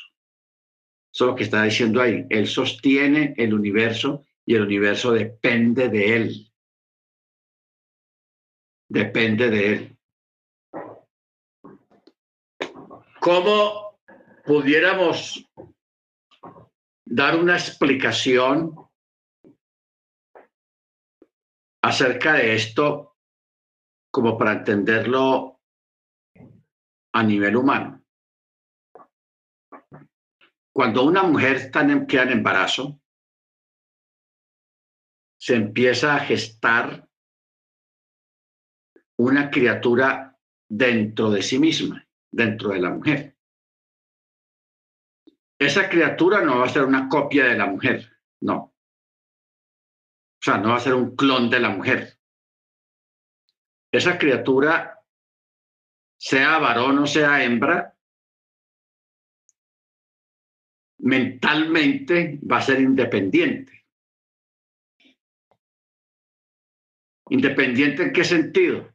En que va a ser una persona con su independencia mental y su independencia social y en todas las áreas. O sea, no va a ser un niño o una niña robot que va a hacer lo que la madre diga, no. Va a ser independiente, va a ser libre va a ser un libre pensante. Cuando crezca, ese niño o esa niña va a escoger su carrera, va a escoger su profesión, va a escoger lo que le gusta, los colores, el tipo de ropa, lo que sea. Me estoy refiriendo a eso. Pero mientras la criatura está en el vientre de la madre, se aplica, se puede aplicar esa palabra subsiste, el niño subsiste dentro de la madre. ¿Por qué? Porque la misma madre lo alimenta mientras va creciendo. Ya cuando el niño nazca, pues ya es otra cosa diferente, pero mientras, para hacer una ilustración, es que mientras la criatura esté dentro de la madre, subsiste por ella ella le pasa todos los nutrientes, le pasa el oxígeno, le pasa la sangre, le pasa la comida y el niño va creciendo dentro de su vientre hasta que sea la hora de nacer. ¿Ok? Entonces, eso es lo que Pablo está diciendo, porque en él fueron creadas todas las cosas en los cielos, en la tierra, sean visibles o invisibles. Y en el verso 17 dice, y él es antes de todas las cosas y todo subsiste en él, sostiene el universo. Pero ¿qué es lo que va a pasar después? Que el universo, esa creación va a ser destruida. Y va a empezar con la tierra. ¿Ok? ¿Por qué? Porque tiene que ser destruido todo eso. Porque el Eterno va a crear un cielo nuevo y una tierra nueva. Va a ser una nueva creación para que en esa nueva creación vivan los creyentes, los que alcanzaron el reino, los que creyeron en él. ¿Ok? ¿Cómo va a ser esa nueva creación? ¿También va a ser dentro de él? No lo sabemos. Hasta ahora no lo sabemos de pronto pueda estar codificado ahí en la misma Torá, pero hasta ahora no ha sido descodificado esa parte. ¿Cómo va a ser la nueva creación? Lo único que sí sabemos es algunas pistas. Si hay pistas. ¿Cuáles? Cuando dice, allí no va a haber necesidad de sol. O sea, allá no va a haber la dependencia del sol. ¿Por qué? Porque él mismo nos va a alumbrar con su propia luz. Porque el sol es bonito, es bueno, pero si usted se mete a un desierto, el sol te achicharra y te mata, te mata de sed. una temperatura de 48, 50 grados en un desierto, mata a la persona. Pero la luz que va a emanar de él no es para matar a nadie, sino que es una luz de vida. Por eso él nos dio pistas, hermanos, y esas pistas están en Juan capítulo 1. Juan capítulo 1. Mire, verso 3 dice, todas las cosas por Él fueron hechas y sin Él nada de lo que ha sido hecho fue hecho. En Él había vida y la vida era la luz de los hombres, luz. La luz resplandece en las tinieblas y las tinieblas no prevalecieron contra ella. Verso 7. Este vino como testigo para que diera testimonio de la luz a fin de que todos creyeran por él. No era él la luz, sino para que diera testimonio de la luz. Aquí está hablando de Johanán, de Juan el Bautista. Verso 9. La luz verdadera que alumbra a todo hombre al venir al mundo estaba en el mundo y el mundo fue hecho por él. Ojo con esto. Pero el mundo no lo conoció. A lo suyo vino y los suyos no lo recibieron. Pero a todos los que lo recibieron y los que creen en su nombre, les dio potestad de ser hechos hijos de Yahweh, los cuales no nacieron de sangres ni de voluntad de carne ni de voluntad de varón, sino del Eterno. Y la palabra, el logos o la alabar, se hizo carne y tabernaculizó entre nosotros y contemplamos su gloria. Bueno. Entonces, aquí tenemos, hermanos, una muestra de lo que es la unicidad. La unicidad. Por nosotros debemos de reconocerlo diariamente en su calidad de rey del universo, Malka Olam, sometiéndonos a él y a sus decretos como lo hacen los súbditos con su rey. A esto se le denomina aceptar el yugo de los cielos.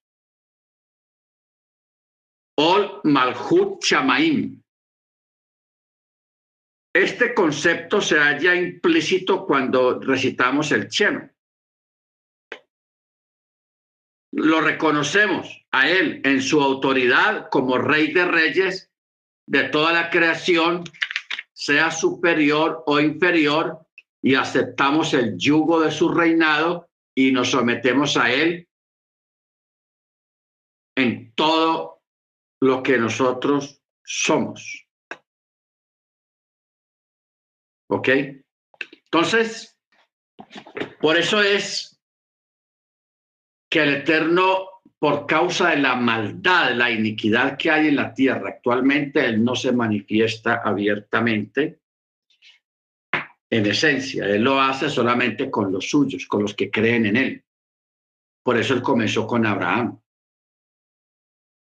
Por eso dice el texto, y Abraham creyó y le fue contado por justicia, o sea, por salvación. Nosotros creemos y ratificamos esa fe y esa creencia que Él es uno a través de recitar el Chema en la mañana y en la tarde. Y siempre que vamos a hacer algo de una oración o a comenzar una fiesta o a comenzar el Shabbat, siempre se hace recitando el Chema, ratificando quién es Él, qué es Él, y ratificando nuestra obediencia al mandamiento en ese momento a través del Chema. Bendito sea su nombre. ¿Ok? Entonces, el Chema, yo sé que hay un sector del judaísmo que cree en dos, no sé cómo hacen para creer en dos, recitando el Chema. Yo no sé cómo lo hacen porque eso es una contradicción. Es una contradicción completamente. Y un desconocimiento acerca de la manifestación del Mesías y un desconocimiento total sobre quién es el Mesías. El Mesías no es un ángel enviado. El Mesías no es un mensajero tampoco. El Mesías, Yeshua, él es Yahweh hecho carne. Él es Yahweh quien tabernaculizó.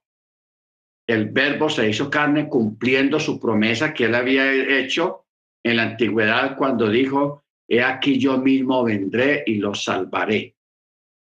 He aquí yo extenderé mi diestra, he aquí yo extenderé mi mano, he aquí yo estaré ahí presente.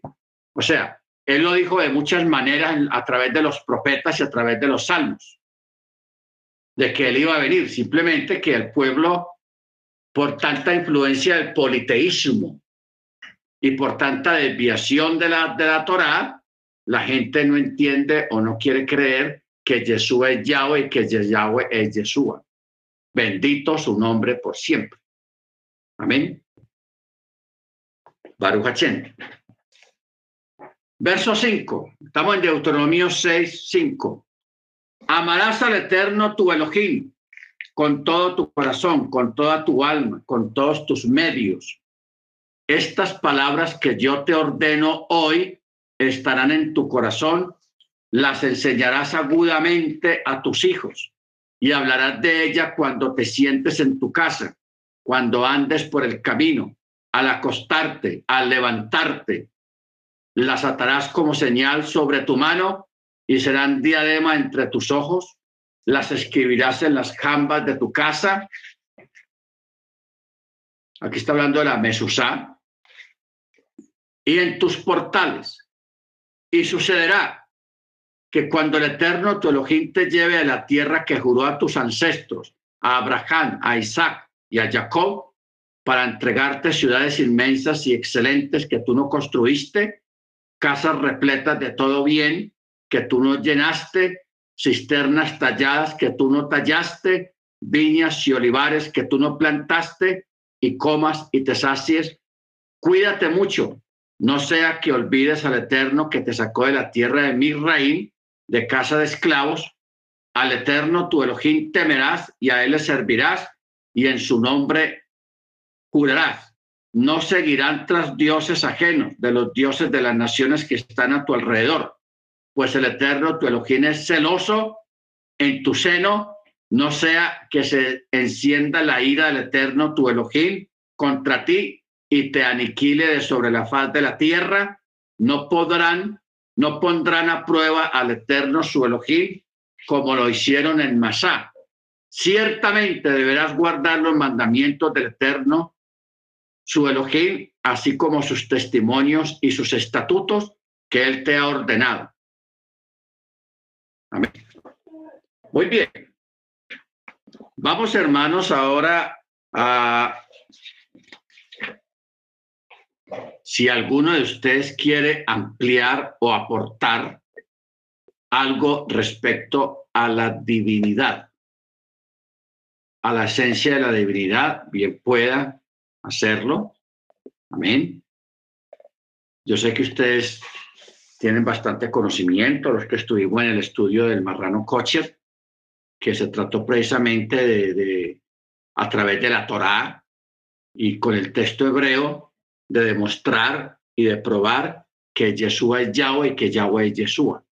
Amén. Pero si usted quiere hacer algún aporte, hermano, bien puede hacerlo. Estamos oídos ante lo que usted quiera bendecirnos con sus palabras. A ver, hermano Ángel, hermana Senia, hermano Maicon. Hermano Dagoberto.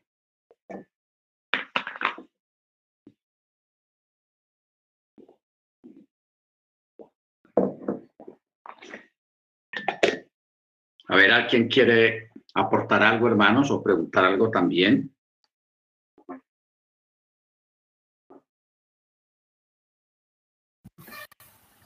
Shalom, Rap, buenas tardes. Buenas tardes, hermano. Shalom, hermano Ángel.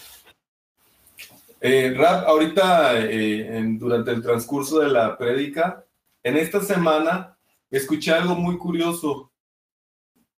Escuché que un, un, un rabino decía que el Elohim, el creador de los cielos y la tierra, es el Elohim de Israel, no de las naciones. Y usted también así lo dijo, así, así tal cual lo dijo. Y, bueno, yo fui a buscar ahí en, eh, en Éxodo 24.10, Shemot 24.10, y así lo dice también el texto. ¿Es, ¿Es correcto decir así, pastor? Este, porque muchos hablan de, como usted lo decía, distintas divinidades, distintas deidades, y es importante que aún rap yo he visto en raíces hebreas que, son dualistas y se pelean y bueno, hacen ahí, eh, no, no ha llegado esa revelación. Entonces, este, me, me, ha dejado sorprendido el rey en este tema porque usted a través de, de, la predicación pues me confirma, aunque no, yo no, no he encontrado otros textos también que digan que Elohim es el, es el Elohim de las demás naciones, sino el Elohim de Israel. Entonces se me hace muy interesante eso. Gracias. Amén. ¿Alguien más? Yo estaba mirando aquí Éxodo 24, 10.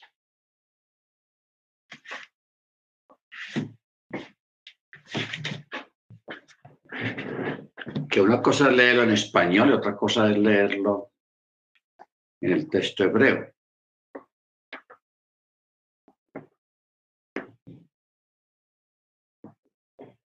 Dice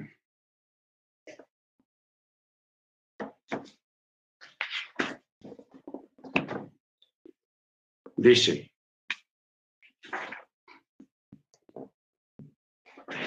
mire cómo cambian las cosas. Aquí en español dice, y vieron 24 días de Éxodo, y vieron al Dios de Israel. Bajo sus pies había como una chura de piedra de zafiro, semejante en pureza a los mismos cielos, o sea, el verde azul de los cielos. Bueno, aquí en el texto hebreo no dice vieron, sino dice percibieron, percibir. Percibieron al Elohim de Israel. ¿Qué, qué quiere decir esto? Miraron y atisbaron por ello, dicen los sabios, se hicieron acreedores de la pena de muerte, pero el santo bendito es, no quiso estropear la alegría del recibimiento de la Torá, por lo que esperó para aplicar la pena de muerte a Nadab y a Bihu hasta el día de la inauguración del tabernáculo. Ahora, la expresión Bayarhu, percibir, es metafórica, ya que a Elohim obviamente nadie puede verlo. ¿Por qué? ¿Por qué nadie lo puede ver? Porque Él es Rúa, Él es espíritu, y el espíritu no se ve. Entonces, quiere decir que percibieron aspectos divinos que estaban por encima de su comprensión y penetraron indebidamente en temas tan sublimes y profundos como la estructura y conducción del universo, sin previamente separarse de lo material y sin llenarse de reverencia y temor. O sea, lo que estamos hablando ahora acerca de que de Colosenses 1, cuando habla de que de que todas las cosas subsisten en Él y que todo fue creado en Él, por medio de Él. Porque el texto dice, en Él fueron creadas todas las cosas. Sí, en Él fueron creadas todas las cosas. Hablar de esto, hermanos, es hablar de cosas muy profundas que tienen que ver con la Merkabah, o sea, las ruedas del universo, o sea, las profundidades del universo. Porque no dice, y todas las cosas fueron creadas por Él, no, en Él, que es diferente. Entonces, por eso hay que aprender a leer bien el texto. O sea, cuando usted lea un texto que contradiga otra cosa, usted debe analizar el texto leído primero. Porque primero, la Torah no se contradice. Y segundo, todo tiene una explicación lógica y racional. Por eso cuando dice y percibieron al Elohim de Israel. Percibir no es ver, porque hay una contradicción. Si Yahweh, el Eterno, es Rúa, Él es espíritu, un espíritu no se puede ver, como lo que estamos hablando anoche sobre lo que vio Esteban. Esteban no pudo, no pudo haber visto al, al padre y al hijo ahí uno al lado del otro porque eso es imposible. Él lo que vio fue a Yeshua en medio de su poder, en medio de su cabo de gloria, o sea, estaba rodeado de gloria. Teniendo en cuenta lo cultural de lo que significa poder, o trono, o autoridad, que es el cetro. ¿Ok? Bendito sea el nombre del Eterno. Igualmente acá, yo sé que en, el, en, el, en algunos textos en castellano siempre ponen que vieron a Dios, pero es que eso, eso, esa expresión es imposible porque contradeciría todo el resto de la Biblia. ¿Por qué? Porque un ojo humano literal no puede ver algo invisible, algo espiritual. Eso no, eso, eso, eso no se puede. No se puede.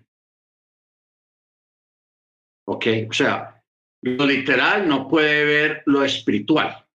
Eso es una norma y una ley que está ahí, que eso no se puede quitar ni se puede contradecir. Más fácil lo espiritual si puede ver lo literal, pero no lo literal ver lo espiritual. Entonces, por eso es que el texto dice, y percibieron a Yahweh. ¿Qué fue lo que percibieron? Ellos vieron y sintieron cosas sobrenaturales que no son normales dentro de los sentimientos de los seres humanos. Porque luego dice, y bajo los pies había como una hechura de piedra de zafiro, como un piso de piedra de zafiro. O sea, el piso parecía el sol. No, pero el sol no, el firmamento. ¿Por qué? Porque era, tenía un verde azul brillante, pero era sólido, era piso. Y sobre ese piso estaba una mesa. Y sobre esa mesa había mucha comida, manjares, porque el Eterno había invitado a los ancianos de las tribus para que subieran a la cena de la entrega de la Torá. Por eso existe una fiesta que se llama Chimha Torah. No fue establecida por el Eterno, fue una fiesta rabínica, pero se celebra, mucha gente la celebra, y es una fiesta espectacular porque se está celebrando la entrega de la Torá. La entrega de la Torá. Chimha se llama, la fiesta de la Torá, Chimha Torah. ¿Ok? Ahora, Mire, por ejemplo, aquí el comentario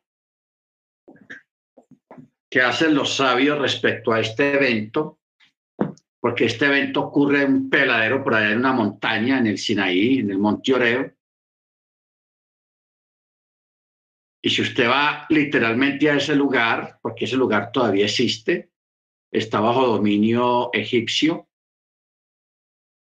Si usted va allá a ese monte, porque ese monte ya está, eso, eso es un desierto, una montaña desértica. Y para que hayan subido, ¿cuántos fueron los ancianos? Fueron como ochenta y pico.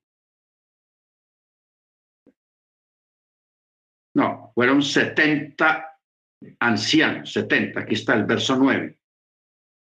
Y subió Moche con Aarón, Nadab y Abiú, y 70 ancianos de Israel, o sea que fueron 1, 2, 3, 4, 74 personas.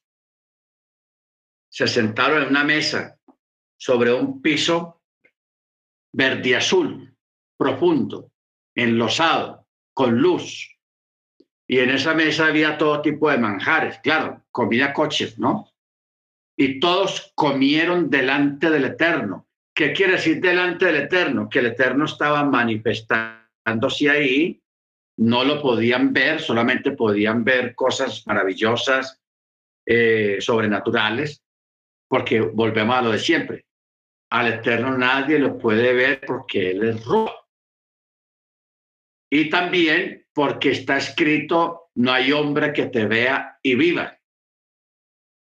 Más sin embargo, refiriéndose a Nadab y a Bijú,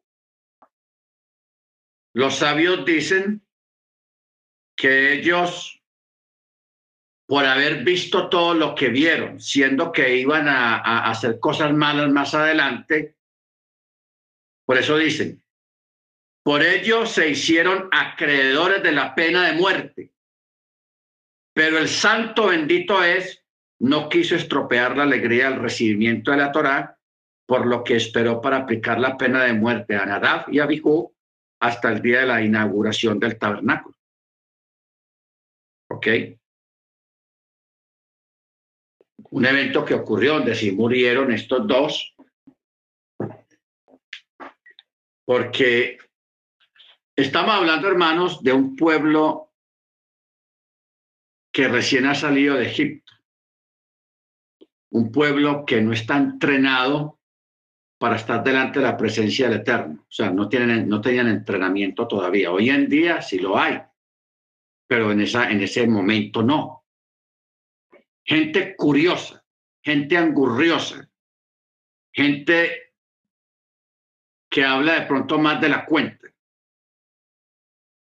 se los llevaron allá arriba por invitación del Eterno.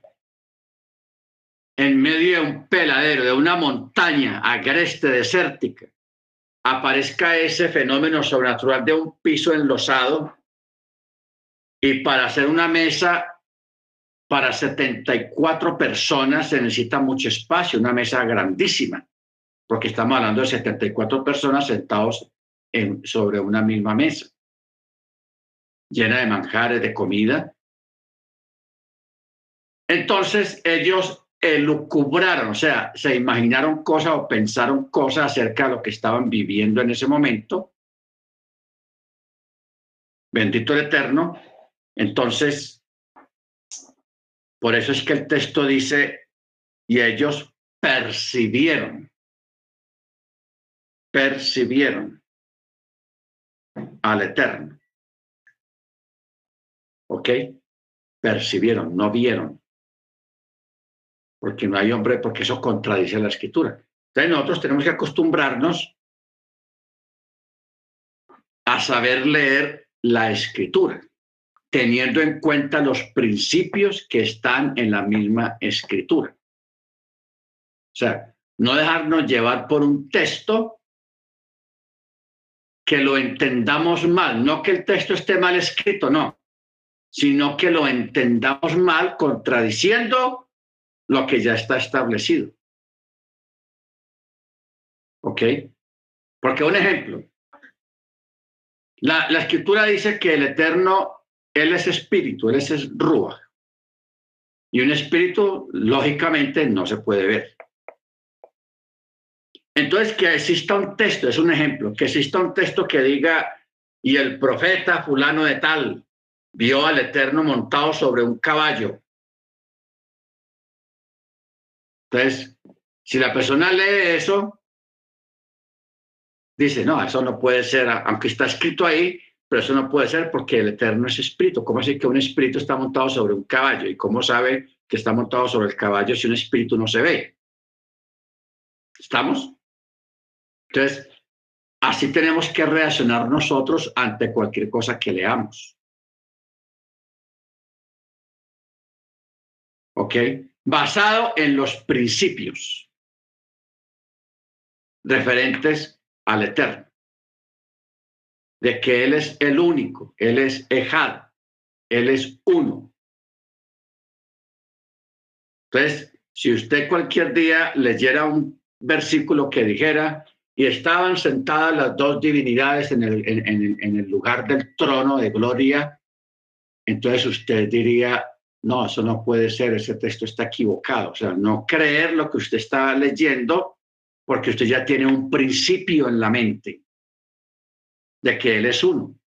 De lo que usted está leyendo contradice ese principio.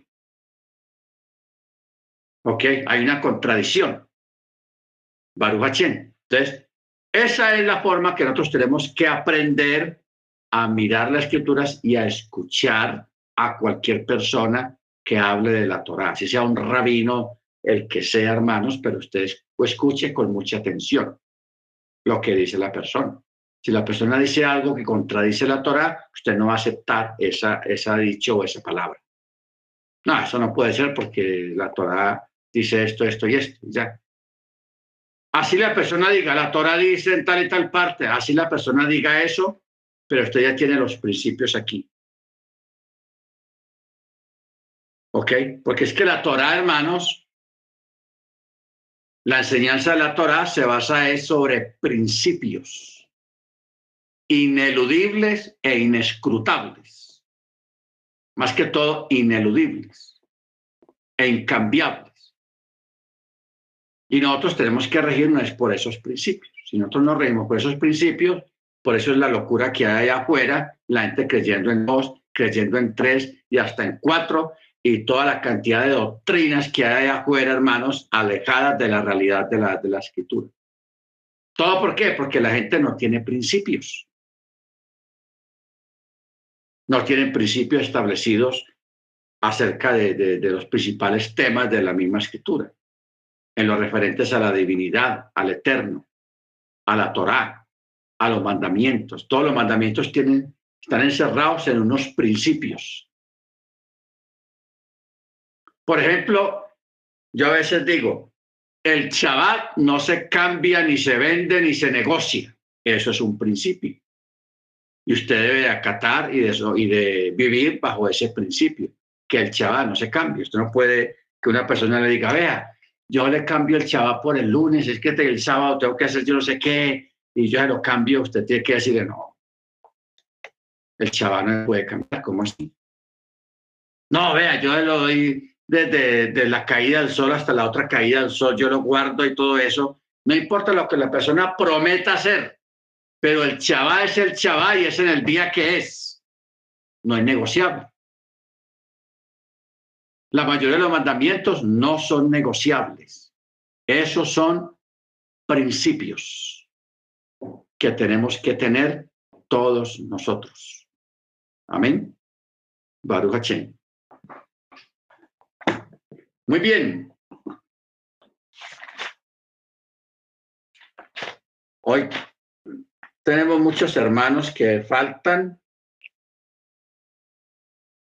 porque están en sus Shabbat, celebrando Shabbat.